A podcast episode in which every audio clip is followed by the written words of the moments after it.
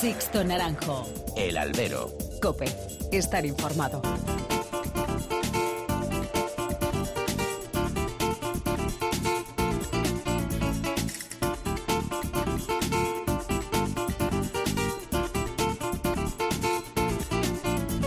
¿Qué tal? Muy buenas y bienvenidos a esta nueva emisión del Albero, a la cita con los toros que tenéis todas las semanas aquí en cope.es. Han recibido un cordial saludo de quien nos habla de Sixto Naranjo en nombre de todo el equipo que hace posible este programa. La temporada de la Real Maestranza, a la espera de ese festival del 12 de octubre, eh, concluía este pasado domingo después de la Feria de San Miguel, que este año recuperaba su estructura habitual de un fin de semana. Un mini abono que ha constado de tres corridas de toros y que basó su programación en, sí, en Morante de la Puebla, al igual que el resto de la temporada allí en Sevilla. El de la Puebla, más allá de despojos, no defraudó después de su gran faena del pasado viernes, una de esas faenas que uno guardará durante muchos años en la retina. Una faena que prefiero no volver a ver en vídeos repetidos hasta la saciedad en el canal de pago o, o en las redes sociales.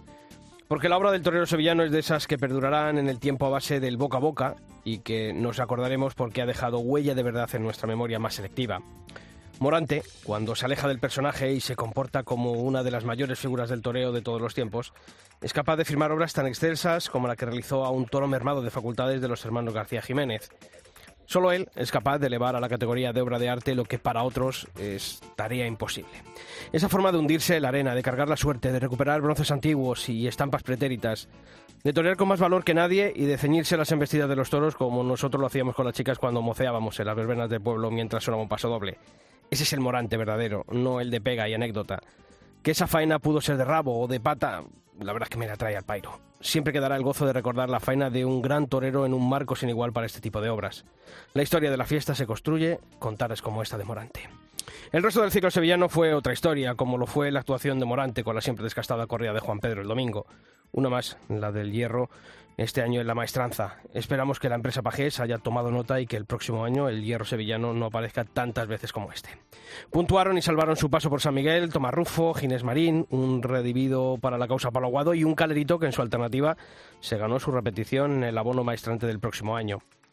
Sin embargo, pasaron de puntilla a Rocarrey con un lote infumable en la corrida de Victoriano del Río, un Juan Ortega que continúa mostrando un preocupante encefalograma plano y un Manzanares al que cada vez le acompañan más insistencia rumores de alto en el camino.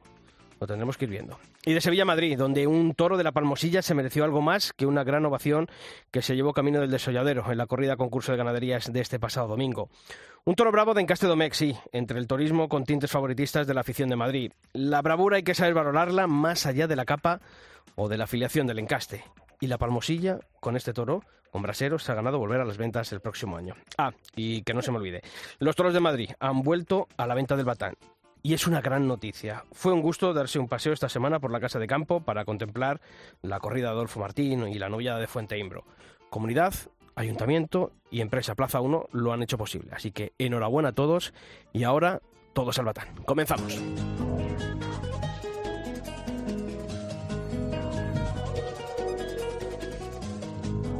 Y como cada semana ya tenemos abiertos todos los canales de comunicación entre vosotros y esta redacción, ya sabéis, albero.cope.es y toros.cope.es, los dos mails que tenéis a vuestra disposición. Y si nos encontráis en las redes sociales, ya sabéis que en Facebook estamos en facebook.com barra alberocope y nuestro usuario en la red social Twitter es arroba alberocope. Pues precisamente en esta red social, en Twitter, os planteamos una pregunta.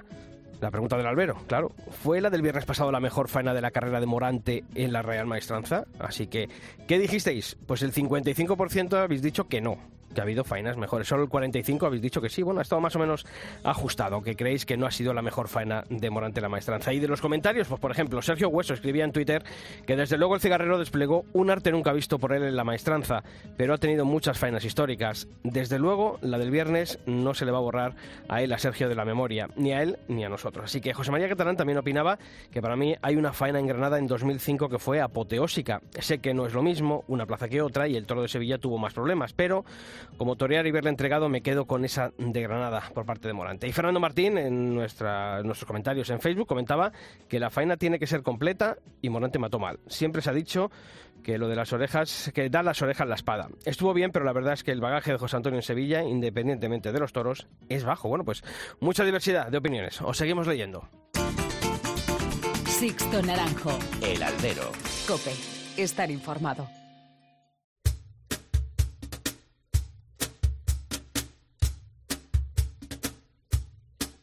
No me gusta a mí la gente que habla tanto de otra gente. No me gustan aquellos que me juzgan sin parar. No me fío de esos que me usan como excusa y justifican de esta forma su manera de actuar. No me gustan los rumores que corren boca a boca, se transmiten como virus, aspirando a ser verdad.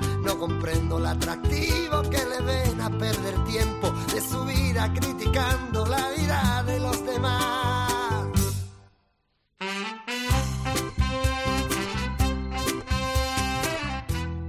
Y tenemos que comenzar esta nueva edición del Albero hablando con un ya matador de toros sevillano después de una exitosa carrera novilleril que llegaba a la Feria de San Miguel este pasado fin de semana para tomar la alternativa y lo hizo cortando una oreja. De cómo vivió esa tarde, de cuáles fueron sus sensaciones, de sus planes de futuro, queremos hablar con Juan Pedro García Calerito. Juan Pedro, ¿qué tal? Muy buenas. ¿Qué tal, Cito? Muy buenas. Bueno, eh, pasadas las horas ya después de, de esa tarde, de esa oreja, ¿Cuáles son las sensaciones con las que se queda Juan Pedro? Bueno, pues la sensación es muy positiva. Creo que fue una tarde eh, muy importante, muy emotiva también, que, bueno, que disfruté que disfruté mucho y bueno, con la pena de no haber, que no entrara la espada en el segundo toro, que, creo que lo hubiese podido cortar otra oreja y bueno, hubiese quedado una tarde muchísimo más, eh, más rotunda, pero bueno, eh, esto es así y hay que seguir para adelante. Mm, oye, ¿cómo se viven las horas previas a una alternativa en, en la Real Maestranza?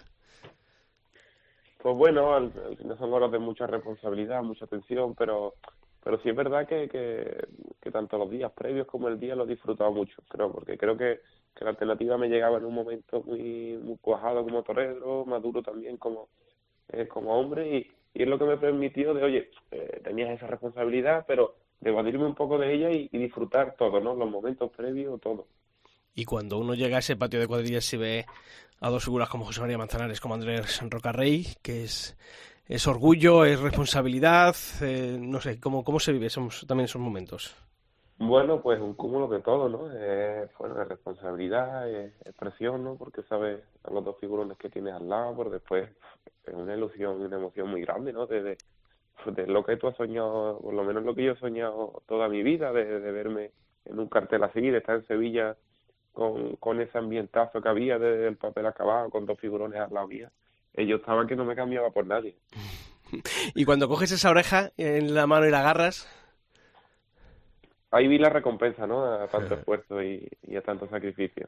Eh, creo que, que, bueno, de novillero he tenido tardes importantes en Sevilla, que las he rozado, he rozado a veces la oreja por una cosa o por otra, nunca había llegado. Y, y oye, que mi primera oreja en Sevilla sea en el toro de mi alternativa, pues algo que me va a marcar para toda la vida. Oye, hay dos momentos muy emotivos y son los brindis a tus padres. Sí, bueno, al final son parte de, este camino, son dos, dos, luchadores que han luchado conmigo y, bueno, al final le debo todo a ellos. Y Oye, un privilegio el, el, poderle brindar cada toro de mi alternativa. Normal, normal. y normal que, que, que, broten las lágrimas, ¿no? Cuando, cuando también llegan esos momentos de, de ver el esfuerzo recompensado. Sí, hombre, por supuesto, un día muy emotivo. Juan Pedro, eh, Sevilla, decías que por unas circunstancias o por otras nunca habías terminado de entrar. ¿Cómo notaste a la afición de Sevilla el otro día eh, durante el festejo contigo? Porque claro, eh, cuando has historiado de novilladas, eh, la plaza, bueno, pues es un ambiente más de aficionados. El otro día, bueno, pues había un reventón, había un lleno de, de novilletes. ¿Cómo encontraste a la plaza la respuesta contigo?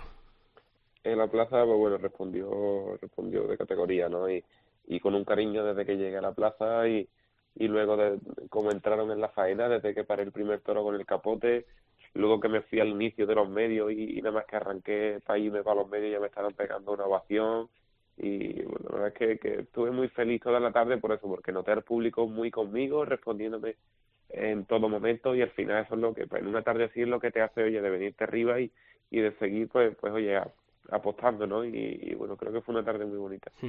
Normalmente se suele decir, ¿no, eh, Juan Pedro, cuando uno llega a la alternativa, o tanto por parte de, vosotros como por parte de los aficionados o de la prensa, que podemos decir, llega en el momento justo la alternativa. Pero yo creo que contigo se cumple porque hemos visto pasar todos esos estadios dentro de tu carrera de novillero con picadores, eh, ese triunfo en, la, en el circuito de novilladas de, Andalucía, no te has tapado hasta el último momento, porque incluso hasta una semana antes de, esa alternativa eh, te vimos en Garganta del Rey la semana pasada, hace dos, semanas. Eh, ¿Cómo has visto tú? ¿Ha llegado en ese momento, como siempre se dice, eh, la alternativa en el momento exacto para, para Calerito? Sí, bueno, eh, yo creo que en mi caso ha llegado en el momento que, tenía que llegar, ¿no? Y como digo, profesionalmente y también eh, personalmente, ¿no? Que es muy importante de que te coja, oye, maduro para, para asimilar una tarde así.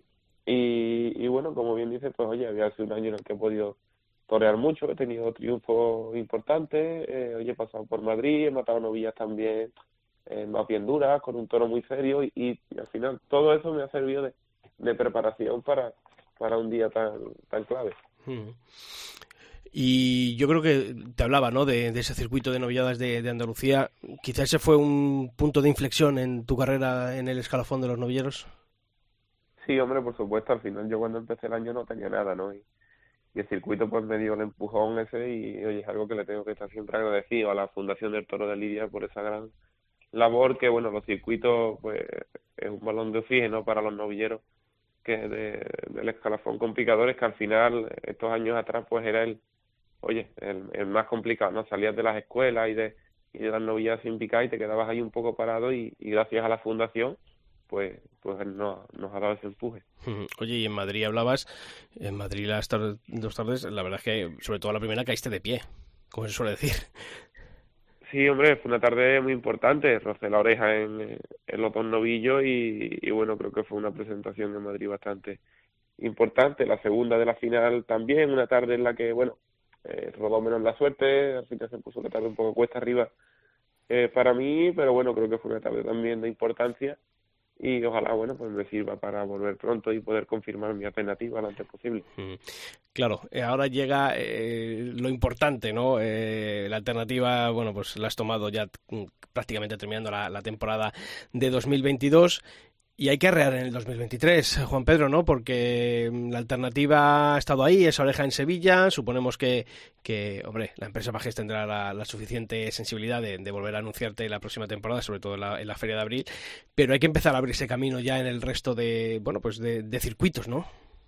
Sí, hombre, por supuesto. Eh, espero volver a Sevilla, si Dios quiere, pero tampoco puedo basar mi temporada en una plaza. Así es verdad que me gustaría pues, poder entrar en muchos en muchos más sitios, poder confirmar en Madrid y bueno, al final eh, también soy consciente de que todo eso me lo tendré que ir ganando, tarde a tarde. Sí. Ahora el, el, el, escalafón es nuevo, se empieza desde cero y, y oye, tienes que ir ganándote tarde a tarde los puestos. Y lo bueno que tienes un invierno, ¿no? Para prepararte por delante de, de cara a esa temporada que, que se antoja crucial. Sí, hombre, ahora nos espera eso, pues un invierno largo para trabajar, para seguir creciendo como torero y, oye, puliendo defectos y, para llegar lo, lo más preparado posible al, al 2023.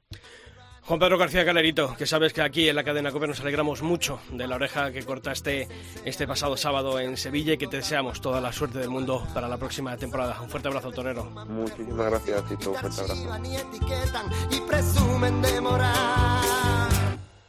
no tolero mi cortijo, la cizaña y la mentira. No doy rancho ni doy cama, quien le rinde. Y de Sevilla a Madrid, porque este fin de semana, este domingo, en la Plaza de Toros de la Venta se celebraba el cierre de ese septiembre torista que ha venido a denominar la empresa Plaza 1 y concluía con una corrida concurso de ganaderías en la que hubo un clarísimo triunfador. Fue el toro brasero de la ganadería de la Palmosilla y su criador está esta semana también aquí en el albero. Javier Núñez, ¿qué tal? Muy buenas.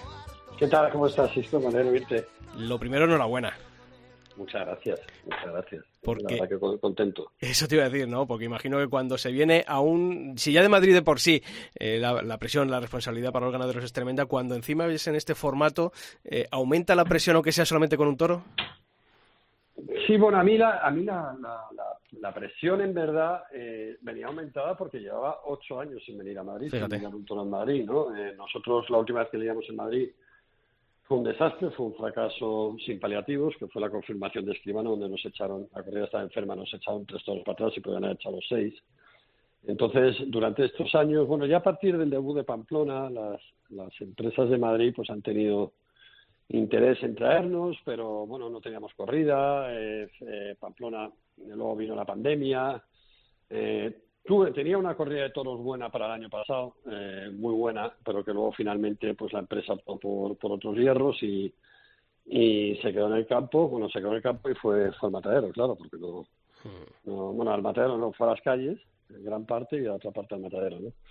y este año, eh, bueno, eh, tampoco nos habían contado, nos contactaron después de Pamplona, eh, nos sondearon a ver si queríamos entrar en la corrida concurso, en el formato de, la semana turista, que no es, no es digamos, nuestro sello, ¿vale? Pero, pero bueno, les parecía interesante contar con una corrida de, de, nuestro encaste con un toro nuestro encaste y bueno, decidimos hacer la apuesta, ¿no? Hmm. Oye, vimos en el vídeo, Javier, eh, del desembarque que curiosamente en la Palmosilla había traído dos y ayer cuando hablamos en el callejón, los miembros del jurado, casi todos coincidimos que nos había gustado más en ese vídeo el, un toro colorado más que este, aunque finalmente, oye, ¿por qué se le dio el, este, este brasero? Pues mira, buena pregunta. La verdad es que el, yo traje, trajimos los toros, el colorado era cuatreño eh, y este era cinqueño casi para seis años, puesto en noviembre cumplía seis años. Vale, el colorado era un poquito más corto, más bajo, tenía 80 kilos de diferencia con el otro, entonces yo creo que eso pesó en el remate.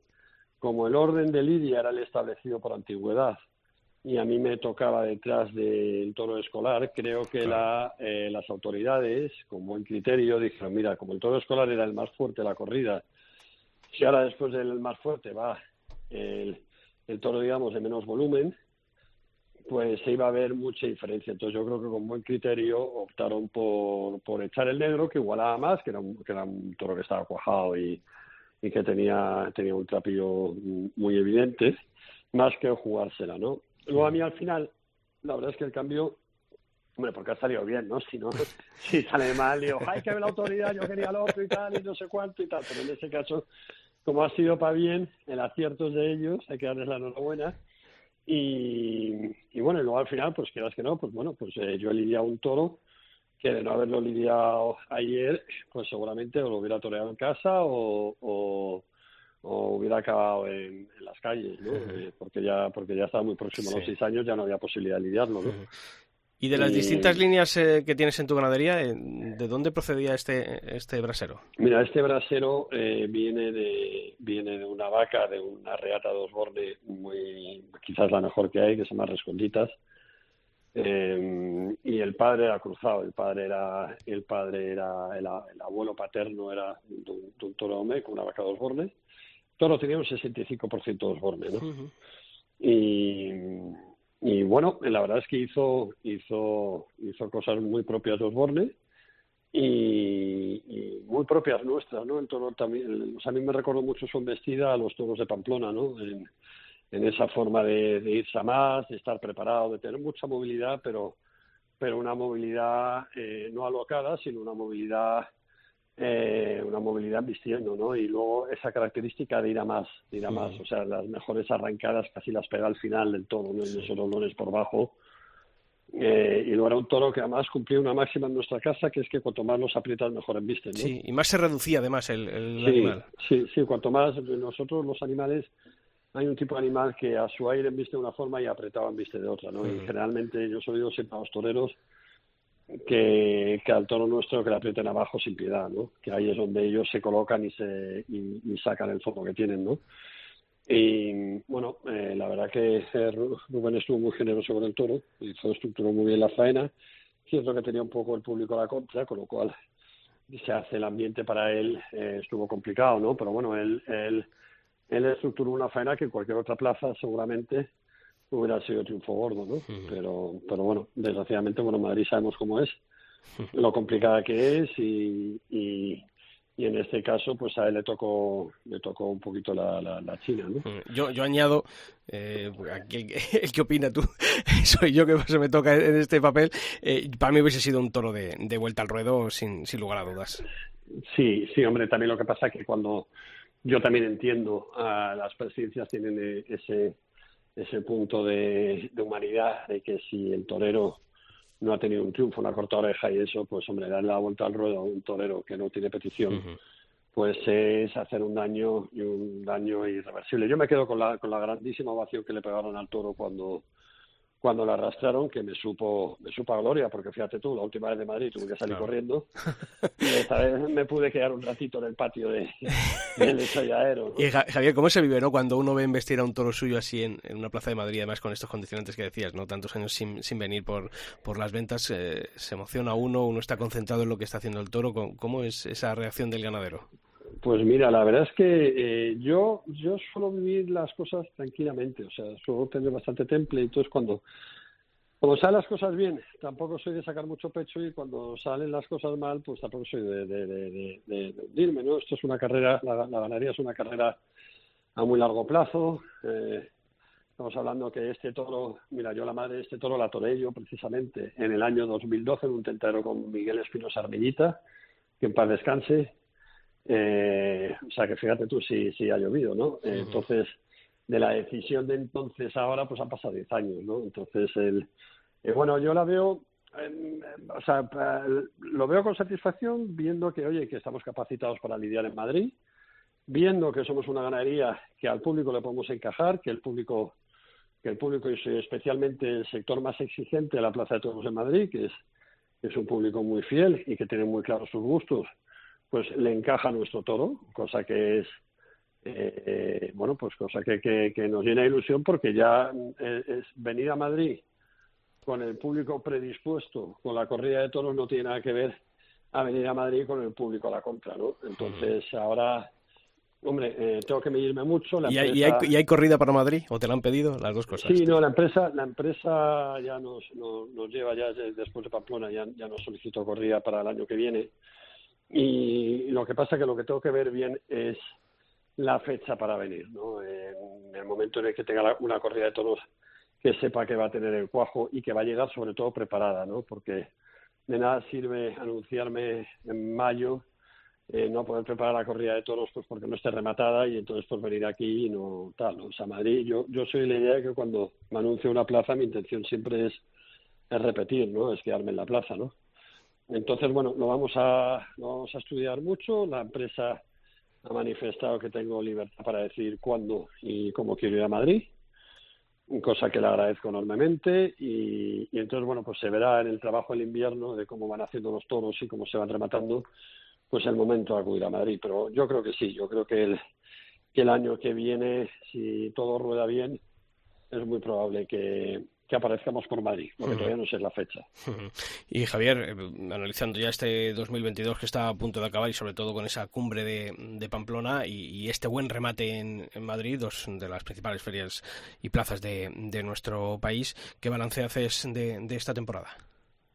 Pues mira, la verdad es que yo cuando me planteé esta temporada, yo tenía la sensación de estar repitiendo curso. ¿vale? Porque la del 2019 fue muy buena, con el triunfo en Pamplona, la del 2020 tenía un temporadón, y oye, y por desgracia llegó la pandemia y me paró en seco, hubo ganaderías que, bueno, pues bien por, por relaciones personales y comerciales y por resultados también, hay que decirlo, que habían destacado y habían ocupado un poco el sitio que yo me había ganado, entonces tenía yo esa, esa sensación de, venga, volver a empezar y volver a remar, ¿no? He tenido la grandísima suerte de que a un genio como Morante se le haya ocurrido torear 100 tardes en la cual ya le hacíamos falta más ganaderías de las que él habitualmente mataba. Y eso, tanto el triunfo como Pamplona, como las cuatro corridas toros que hemos matado Morante, pues, eh, pues me han servido mucho, me han servido mucho, pues eso, pues para que, que las figuras de arriba digan, oye, pues si la mata Morante, ¿por qué no la voy a matar yo, no?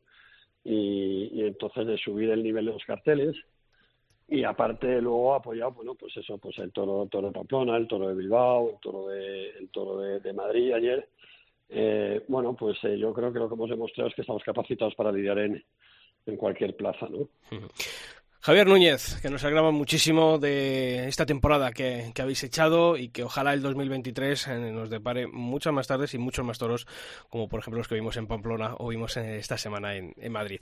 Un fuerte abrazo, ganadero. Muchísimas gracias, Sisto. Un fuerte abrazo. Sixto Naranjo. El albero. Cope. Estar informado.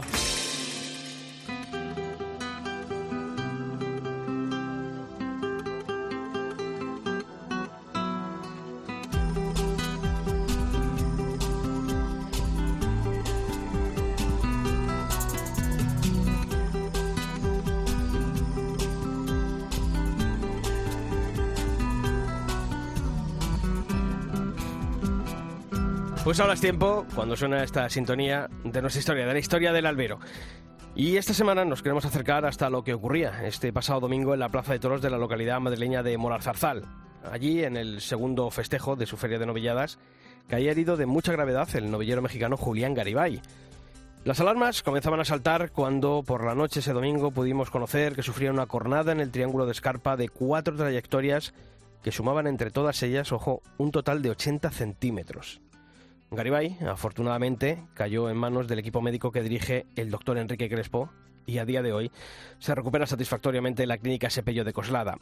Bueno, pues esta semana aquí en el albero hemos querido hablar con este joven novillero azteca para conocer su estado de salud y cómo se encuentra después de esta gravísima cornada. Y Garibay nos ha contado que se encuentra mucho mejor, que está muy animado y que incluso ha visto el vídeo de la acogida para analizar por qué pudo pasar. He visto el vídeo, también recuerdo perfecto cómo me, me pegó y bueno, sé, sé que fue también por mayor parte un error mío, creo yo, que se pudo, pues yo creo que se podría haber evitado como todo, ¿no? El joven mexicano explicaba a Cope cuando comenzó a asustarse tras esa cornada. Cuando me intenté parar por mi propia cuenta, que sentí un tirón que me dio un dolor horrible del abdomen hacia la rodilla más o menos, pero no sabía de, la, del, del, de qué tan fuerte era el, percance, que me quitan la taleguilla y me veo la cornada, pues yo me enojé conmigo mismo porque pues de momento a simple vista no se veía tan grande la cornada, ¿no? Yo dije, por esto me metieron aquí y hay toreros que salen con el muslo partido que...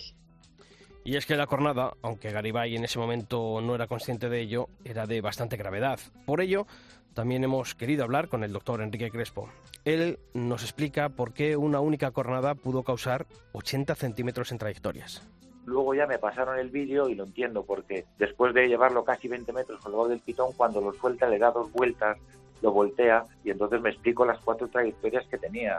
O sea que, y que, que, que, que, para mí de verdad fue, cuando, mientras lo estaba operando, algo que no, no le encontraba sentido. Luego ya sí, gracias a Dios, eh, pues lo entendí.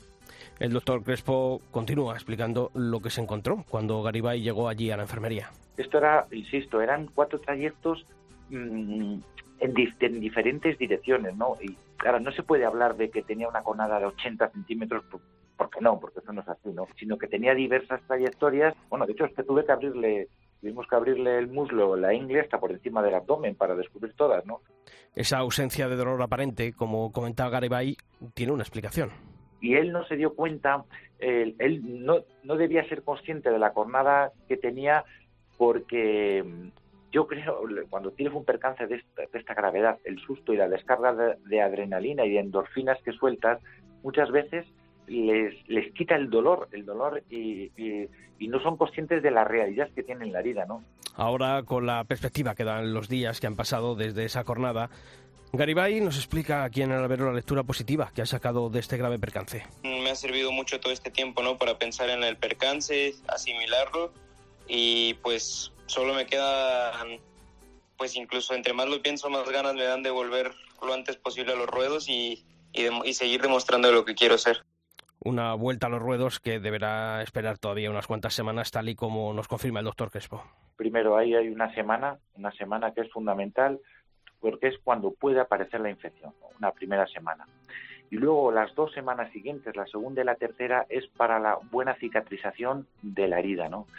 Y si a partir de la tercera semana ha cicatrizado bien, pues esto ya es cuestión de empezar la recuperación muscular. Julián Garibay es una de esas joyas de la cantera mexicana que se están formando aquí en España.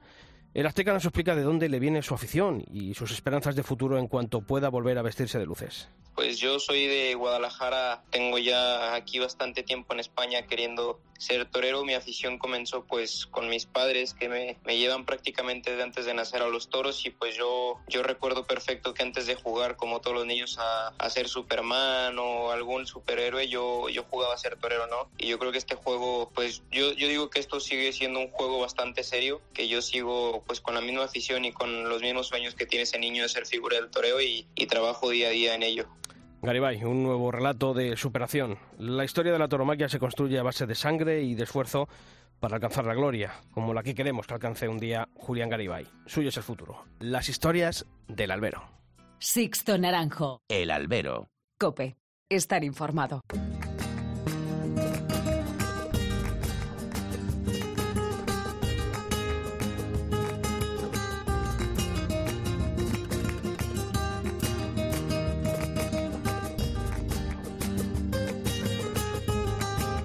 Sixto Naranjo. El albero. Cope. Estar informado. Hasta que punto he llegado cruzando Sevilla sin nada en la mano, no lo necesito. Con su aire me basto. Sevilla entera bonita, de Tena a San Pablo y Arroyo eran bellas hasta Mirarda.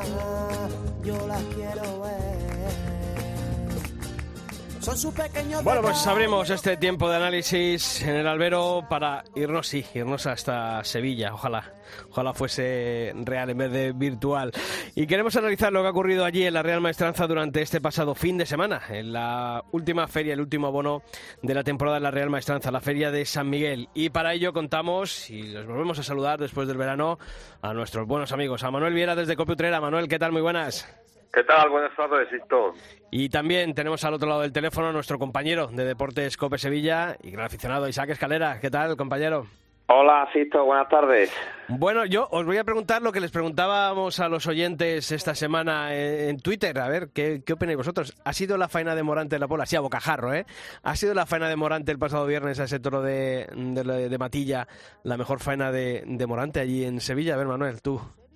Yo, yo no lo sé, yo no lo sé porque yo le he visto cuatro faenas, cuál mejor, y, y yo lo que sí te digo que es que ha sido la más emocionante, la más apasionante, más que emocionante, apasionante, porque no se esperaba, y cuando no se espera una cosa y resulta lo que resultó, pues entonces apasiona.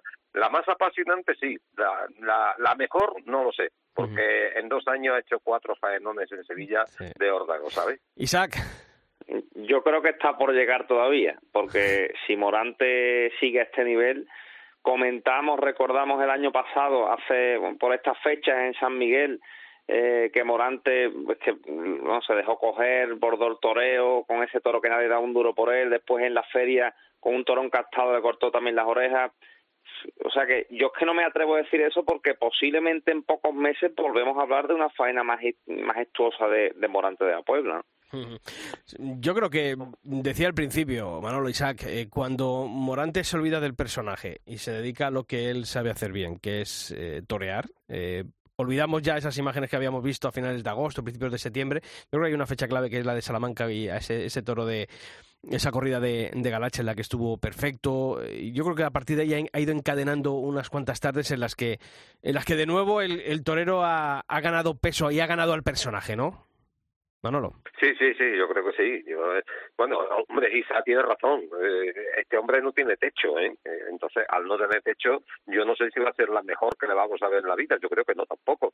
Pero de la que le hemos visto, yo me refería siempre a la que le hemos visto. Y yo creo que, que hay cosas que, que tenemos que ver con Morante, claro que sí. Lo que yo no sé hasta dónde va a llegar ese hombre, ¿sabes? Sobre todo del apasionamiento que tiene su toreo, es algo fuera de lo normal. ¿No? Mm. Eh, Si nos, si nos fijamos, eh, son faenas de, eh, de muchísima raza, de, de muchísima capacidad, de mucho valor, porque es algo que, que es innato a Morante, aparte de todo lo que lo valoramos siempre, ¿no? Del arte que tiene, eh, del- de, su buen toreo, tanto de capote como, como de muleta, pero sobre todo el valor y la capacidad que tiene Morante, que creo que es lo que le hace cruzar esa línea que pocos pueden cruzarla. Y en este caso Morante con faenas inimaginables en el momento que coge la espada y la muleta, porque yo, por ejemplo, bueno, y pocos podíamos pensar que podía hacer esa, esa faena, Manolo también piensa lo mismo, ¿no? Sí, sí, no, obviamente. Yo creo que eh, todos pensamos, sobre todo era el único que estaba con paciencia con el toro, pidiendo a- al público, al presidente, que bueno, que aguantasen al toro. Le vio algo que, que está claro que el resto de los mortales no, no vimos. Pero yo creo que además derriba tópicos, ¿no? Porque siempre decimos eh, las tonterías estas que, que muchas veces tiene el mundo del toro, ¿no? Torero de arte, torero de valor. No, oiga, aquí es que en Morante de la Bola se concentran eh, todas las cualidades que le pueden adornar a, a- a un torero, ¿no? Porque hay un momento muy clave en esa faena que es cuando se echa la muleta a la mano izquierda, un toro que, que se venía cruzado por ese pitón, que, que venía al bulto. Y ahí hay que tener los eh, pues que te arrastren por ese albero de la maestranza para que para tirar de esa embestida y quedarte en el sitio, ¿no? Sí, el valor, lo ha dicho Isaac. Yo creo que el valor es, es, único en Morante, es, es, lo que le ayuda, es- este valor sin límites que, que le ayuda a ponerse en los sitios que se pone y, y en el sitio donde viste el toro y sobre todo después esa inspiración que tiene delante del toro, dentro de, de, de esa cabeza privilegiada que tiene y de ese talento a la hora de, de hacer el toreo, pues pues también cómo se inspira a la hora de hacer el toreo.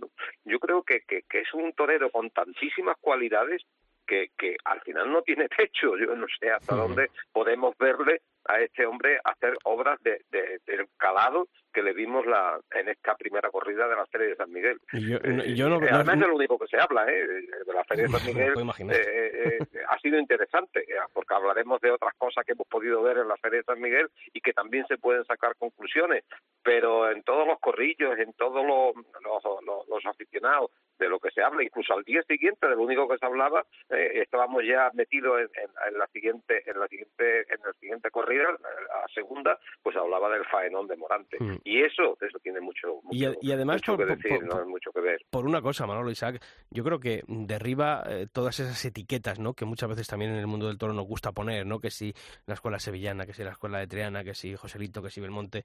Yo creo que Morante es una, Además, es, un- es una, es mentira, una tauromaquia mentira. en sí, ¿no? Yo creo que ahora por la perspectiva del tiempo, quizá muchas veces no nos damos cuenta, ¿no? Y sobre todo en un año como este en el que, eh, bueno, pues este viernes le voy a ir a ver a, a ver a las rozas, ¿no? Que dices tú, parece mm, eh, que no se mide, ¿no? En cuanto a ese número de festejos que quiere alcanzar. Entonces yo creo que esa perspectiva del, tiempo y ese número de festejos que está sumando este año quizá nos impide ver eh, realmente el, el pozo y, y esa tauromaquia que hay detrás de, de Morante que creo que, que marca bastante líneas.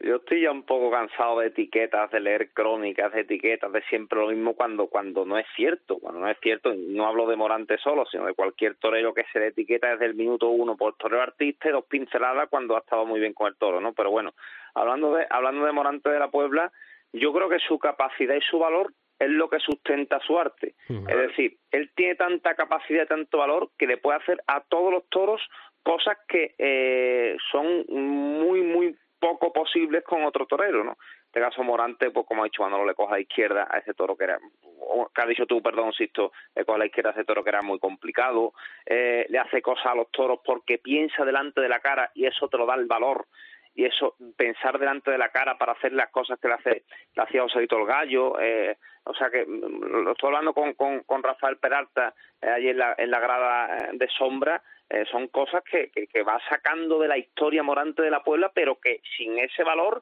pues los demás delante pues harían lo que lo que podrían hacer pero pero este hombre hace cada vez una cosa nueva y nos deja a todos sorprendidos ¿no? Sí, y lo hace suyo que también es importante, lo hace suyo. O sea, no, eh, tiene espejos, pero, pero la forma que tiene de interpretar y, de realizar, de, hacer y de decir el toreo, eh, hace que, que, Morante sí sea, sea una tauromaquia eh, que, que, se inicia con él. O sea, yo eso lo, lo tengo clarísimo y por eso digo que, que fuera la, las etiquetas. Oye, luego ya está claro, llega lo mundano, ¿no? Y, el, y lo mundano incluso lo sufrió el propio Morante el domingo. Manolo, espero que la empresa Pajes haya tomado nota de la temporada de Juan Pedro este año en la maestranza, ¿no? ¿O crees que no? Que esto es, es una quimera nuestra que, bueno, pues aquí, como siempre, ¿no? Debatimos sobre el sexo no, de Los no, Ángeles no y luego está Juan Pedro. Quimera, pero vamos, yo te aseguro que el año que viene está Juan Pedro en Sevilla. No, no, sí lo tengo claro, sí lo tengo claro. Nuestra, pero, pero el año, mejor... entre otras cosas porque la, va, la van a pedir.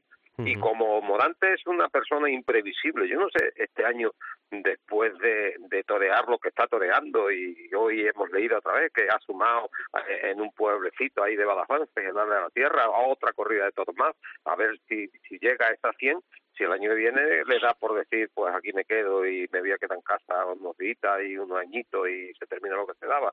Este hombre es imprevisible y no sabemos lo que va a hacer. Después de torear 100 corridas de todas, verás que torea el año, el año próximo. Pero si torea, yo eh, está con Juan Pedro y está en Sevilla otra vez con otra corrida de Juan Pedro. No, de Juan Pedro ya es que ya ya estamos cansados, ¿no? Eh, es que además ya no es ni ese toro artista, ¿no? De, de con esa nobleza bobalicona que, que siempre hablábamos, no ya es que la ha sacado de tipo y además y mira que estaba bien presentada la corrida, ¿eh? Pero no, que sale malo, que sale malo pues sale malo, sí, sí, complejo, un toro que, que, que nos sirve para torearlo y un toro que, que, que, está, no sé, no, ese, ese, ese, no, ¿sabéis lo peor? Que, que un, en cuanto salen al ruedo y dan dos, tres carreras, cuatro carreras, eh, llegan al tercio de varas, si es que llegan con, con algún resuello, y son toros totalmente muertos en vida, desfondados. Sí, no, es que no eh, a mí, o sea, es que no se le explica, y aún así, eh, son animales a los que dices, es que no les ves ese fondo que a lo mejor podía tener ese toro ver, que estaba eh, lesionado de eh, matilla, ¿no? Que luego tuvo ese fondo de nobleza, ¿no? Y de duración. Sí. Pero a los de Juan ¿Sabéis Pedro... lo peor? Sí, lo, lo peor para mí que, te, que está sacando, sacando Juan Pedro en las corridas que, bueno, que le hemos visto este año, que no se emplean los toros, para mí, que no se emplean los toros y pasan a media altura, creo que no humillan, por ejemplo, otro día creo que Ginés Marín está muy bien, que le corta una oreja y, el que está bien es él, al igual que Pablo Aguado, pero que los toros sí, que en el caballo a lo mejor un poco, como dice Cito, pero después llegan ahí y es que ni se desfondan, ni, algunas veces, por ejemplo, la corrida de Sevilla, eh, para mí sacó un, peligro sordo que, que, que, bueno que estuvo ahí no a la defensiva y a la defensiva falta de casta y a la defensiva. Claro claro sin calidad ninguna calidad ninguna, claro. Se lo lleva todo, la verdad es que eh, Juan Pedro y no deja oportunidad al resto de ganadería, bueno, o por lo menos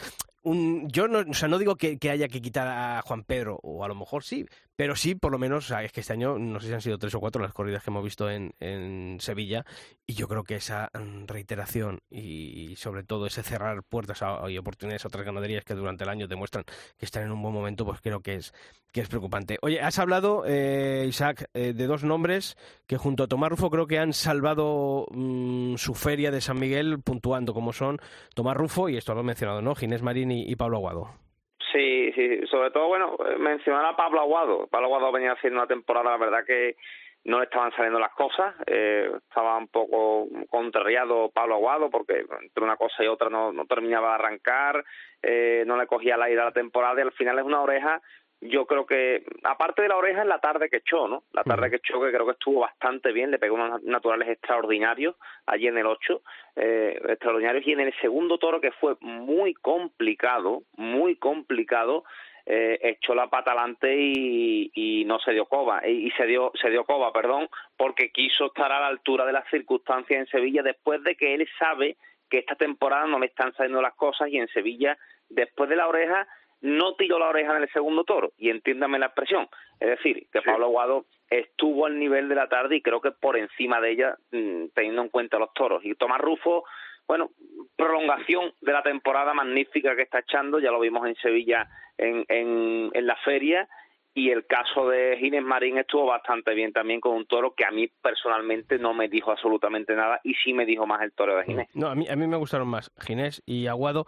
Manolo, a mí a Tomás Rufo es verdad que estuvo bien, esa oreja fue premio justo, pero le vi también que, oye, que es un torero muy joven, eh, que se le ha exigido mucho este año en su primera temporada completa como matador de toros y que ha llegado a Sevilla con, con el resuello un poquito al límite, ¿no? Sí, yo, hombre, yo lo vi correcto, no, no, no, tampoco es para... Digo que salvó, salvó la feria con la oreja, pero no ha sido su mejor tarde. No, no, no, yo después en Toledo que mira que, que quizá demasiado frío, ¿no? Y entonces no llegó muchísimo, ¿no? Lo de Pablo Aguado estoy totalmente de acuerdo con, con, lo que ha dicho Isaac, ¿eh? totalmente de acuerdo. Es un que venía por todas, necesitaba ese triunfo en Sevilla y no solamente estuvo bien con el primero, que tuvo momentos, ¿eh? no fue una faena evidentemente contundente, pero sí tuvo momentos extraordinarios. Y con el segundo me gustó más, ¿eh? con el segundo dice yo aquí tengo que, que, dar el sí porque que, esto se me va. Todo lo contrario a Juan Ortega, que es un torero buenísimo, pero que no tiene un plan B y entonces no se puede no se puede conformar a, y a la espera de que le, salga un, toro para hacer ese, fíjate, de calidad que, tiene, que tiene Juan Ortega. En el editorial he dicho que es que es preocupante ese encefalograma plano, ¿no? Que parece muchas veces en sus actuaciones, que tú lo has definido también muy bien como no hay plan B, ¿no? Eh, parece como que si no sale ese toro, eh, no hay otros otros recursos técnicos o artísticos para, para intentar mm, sobreponerte, ¿no? y claro, mucha, es muy complicado, ¿no? Que todas las tardes te salga un toro, bueno, pues como recordamos, ¿no? Durante los años de la pandemia, ¿no? Ese toro de Juan Pedro en, en Linares, o claro, así es muy, muy, muy complicado. Este año en el puerto, ¿no? También, que hubo uno, pero claro, estamos hablando de cosas muy salpicadas, ¿no? Es un torero que, que, ya digo, eh, la calidad que tiene, la forma de torear y el concepto que tiene, llega, llega de una forma pues contundente, pero cuando, cuando le sale el toro, pero es que es muy conformista y, y, además parece que se ve tranquilo y se ve conformista en el momento de que el toro no, no le vale para, para, para hacer ese tipo de toreo. Y entonces es un toreo con mucha verdad y un toreo que, que es muy auténtico, muy clásico, pero es que así no, no, no puede estar un, un chaval que, que, o un torero que, que lo de chaval es por la mitad, de que está ahí eh, esperando, esperando, esperando a romper en figura del toreo, ¿no? Creíamos que iba a llegar, ha venido muy bien la pandemia, esos triunfos, pero se está quedando y eso es peligroso. Para mí, eh, el caso de Juan Ortega eh, es uno de los que mejor interpreta el, toreo clásico. Eh, para mí es cierto que necesita un toro. A él le cuesta mucho ligar. eh, porque se enrosca demasiado el toro atrás, eh, echa la pata adelante, le cuesta mucho ligar por ese motivo, claro, un toro, un toro de esa clase y de ese recorrido es complicado que salga, ¿no? Ahora bien, para mí eh, personalmente creo que su toreo cuando lo hace a mí me llena mucho, a mí me a mí me llena mucho, a mí me me encanta y yo por ese motivo lo espero. También es verdad que debe dar un paso adelante en determinadas tardes. En determinadas tardes que a lo mejor el su toro no salga, debe hacer un esfuerzo porque esto por desgracia está así y esto por desgracia te ves en todas las ferias y de un momento a otro a lo mejor te dejas de ver en todas las ferias porque sabemos cómo está esto, sabemos que está cada vez más complicado, que hay menos corridas de toros, que hay menos puestos para poner y sí, lo pueden aguantar a lo mejor uno o dos años, pero como no rueden las cosas puede ser complicado. Bueno, pues tiene una muy buena oportunidad el próximo viernes 7 en las ventas, un cartel además precioso, ¿no? Sobre el papel, ¿no? Los toros del Pilar, que están en un gran momento, Diego Urdiales, Juan Ortega y, Pablo Aguado, ¿eh? O sea que puede ser una tarde de, caro de Una tarde... Oye... Eh, Para sentir el toreo, si sale. Si ¿eh? sale, si sale. Oye, el que me dejó muchas dudas, y ya no es una, son dos, son tres, son cuatro, es José María Manzanares, ¿eh? No, María Manzanares está para irse, eh, Sisto.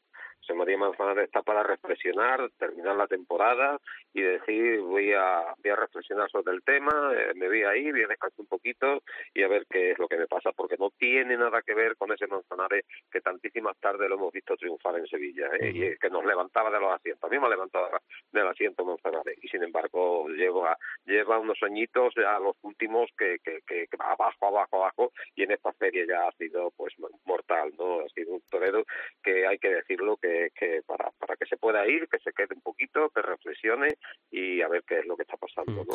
Isaac, Calerito, eh, se ganó la repetición eh, para el próximo año con esa oreja en la tarde de su alternativa, un buen toro de, de Victoriano del Río, y, un nombre que puede entrar ¿no? en ese cartel de, de sevillanos que cada vez eh, se hace más amplio, ¿no?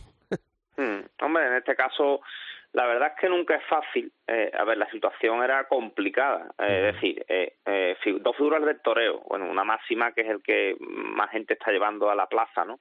La plaza totalmente llena, el día más importante de tu vida. Y tú estar a la altura de la situación, a la altura de la situación, cortarle una oreja al toro de tu alternativa y después en el segundo que te suene la música, pues falló a espadas, pero bueno, el primero le corta la oreja, creo que estuvo bastante bien y creo que se merece como mínimo la repetición, ¿no? Y, creo que no es fácil, repito, porque eh, al final uno que conoce que conoce la situación, que conoce eh, lo que ha pasado eh, Juan Pedro, pues creo que se lo merece, creo que se lo ha ganado y creo que se me ha ganado también la repetición el próximo año. Bueno, lo, lo que digo, ¿no? que ese cartel que en feria, en la preferia, este año hubo de ser de seis, em, si no recuerdo mal, de seis toreros sevillanos, ¿no? Eh, sí, de seis para seis, seis para seis. La, la, la, nómina ahora con Calerito aumenta, ¿no? Hombre, yo creo, yo creo, Sisto, que no lo pondrán en el deseo. Hombre, yo, yo, yo, yo, Bueno, ya, ya, eso es la, eso es la teoría, ¿no? Y eso es lo que todos creemos, ¿no? Que debería ser, pero, también nos conocemos el percal, ¿no? De cómo funciona la empresa. Sí, hombre, siempre siempre Ramón Valencia cuando los últimos que han tomado la alternativa y, y la, la, han cortado oreja, le ha puesto una corridita más. Estamos hablando de una corridita del ciclo, no esa que, se, que de los seis que siempre están ahí, ¿no? Yo no sé también le ponen de seis no sé para qué valen las orejas porque porque ahí está Oliva Soto que parece ser que está dando haciendo una temporada en los pueblos interesante y, está teniendo muy buenas crónicas muy buenas actuaciones eh, el caso de Ángel Jiménez también que, que, está dando el chaval también muy buenas tardes y sin embargo cortaron los dos una oreja en Sevilla y no ha habido no no han estado ni una sola plaza de primera en fin lo decía antes ah, esto está así y, y así está ¿eh? y tiene que darle vuelta de hoja porque, el sistema es este mm. y ya está. Y en el aspecto ganadero, eh, Isaac, ¿con qué te quedas y con qué es lo que menos te ha gustado de esta Feria de San Miguel? Pues yo creo que lo hemos comentado, ¿no? lo hemos comentado al final salpicado en, el programa, pero lo, hemos comentado. Ese primer toro de Victoriano eh, me gustó, a mí me, me, gustó el, el, el toro. Eh, la corrida de Juan Pedro, yo sinceramente yo no salvo nada, yo no salvo absolutamente nada. Y la primera tarde que salvo a Morante, la verdad, es que eh, sinceramente. Después sí, el toro de Rufo, el toro de Rufo, pero poco más, ¿eh? A mí, a mí la verdad es que la feria, en cuanto a ganado, no me ha parecido una magnífica feria, sinceramente. Mm. Hombre, los dos toros de Carlerito eran muy buenos, ¿sabes? Los toros con muchísima calidad. Yo creo que lo hubiese cortado las orejas si llega a, a, entrar la espada en el, último, en el segundo, en su segundo. Y además yo creo que en otras circunstancias eran dos toros de para cortarle las dos orejas. ¿eh? Yo sabéis que echan falta una novillada en esta feria de San Miguel. Sí, sí. Yo creo que es. Por eh, cierto, eh, haciendo, apostillando el tema de, de, Manolo, me parece, doctor, por ejemplo, el primero fue de más a menos, el toro, y creo que estuvo bien. Y el lote de Manzanares también hay que reseñarlo. Igual que lo hemos dicho, el lote de Manzanares era un lote para cortarle las orejas. Digo, una y una por lo menos. Y creo que eh, pues no se la cortaron en este caso. Y el que cortó la oreja fue Juan Pedro. O sea que por eso creo que mm, hablé, hablé antes de, estar al, al, nivel de la tarde que era muy complicado. Y retomo, yo retomo mi idea. ¿eh? Eh, una, yo creo que a estas empresas, es verdad que hombre, en Sevilla eh, están las novilladas de abono, pero creo que en este tipo de, de ferias las empresas deberían, no, no, no, sé yo, por lo menos la obligación moral de anunciar una, una novillada. ¿eh? Hombre, este año, este, este año he montado una corrida más, siempre monto una novillada y dos corridas de toros en la Feria de San Miguel y este año he montado las tres corridas de toros. Ramón Valencia, yo no sé si, si le cabe una novillada y tres corridas de toros. Sí, no, sí, yo... sí, yo sé que la novillada no, no entra. O sea, no entra en, los planes y en los dineros de nadie.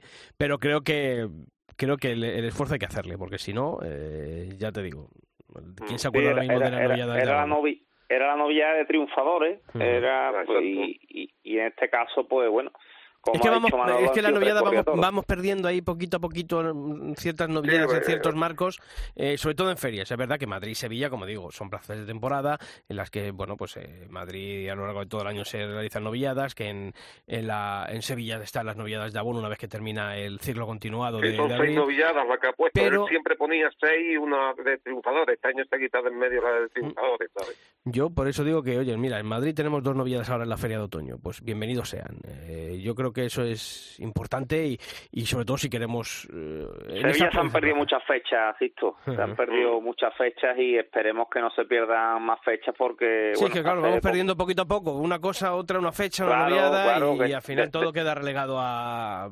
Pues eso, a, ver a Morante. Pues oiga, esto también hay, hay muchas cosas más además de Morante. Claro, claro, hemos perdido muchas fechas y otras eh, importantes en el año en Sevilla que tampoco se dan. Hemos reducido también las ferias y al final, pues bueno, yo creo que alguna fórmula habrá que buscar. Yo no soy empresario, ni mucho menos. Yo doy, mi opinión como, como aficionado y creo que los empresarios tienen que darle también vueltas a la cabeza. Lo fácil no se puede ir siempre. O sea, que lo fácil también lo hace cualquiera. El empresario es empresario porque le puede dar una vuelta de tuerca también a la situación. Y si tú eres empresario, avísanos para pedirte dinero, Manolillo, ¿vale?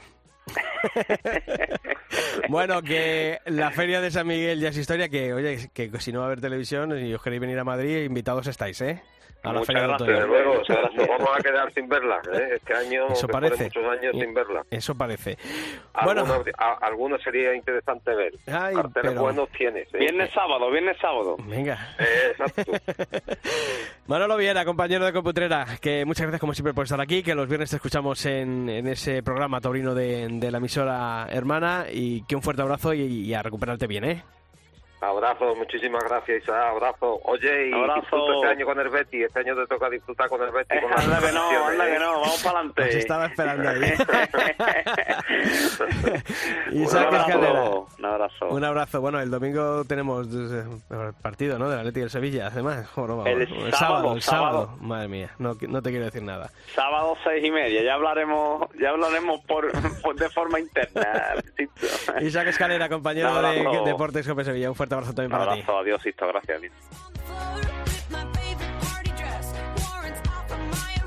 Y a todos vosotros ya sabéis que la información taurina continúa todos los días de la semana en nuestra web, en cope.es barra toros, y que nosotros volvemos el próximo miércoles aquí, en el Albero. ¡Feliz semana!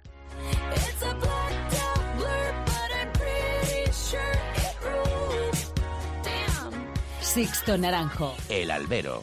Cope. Estar informado.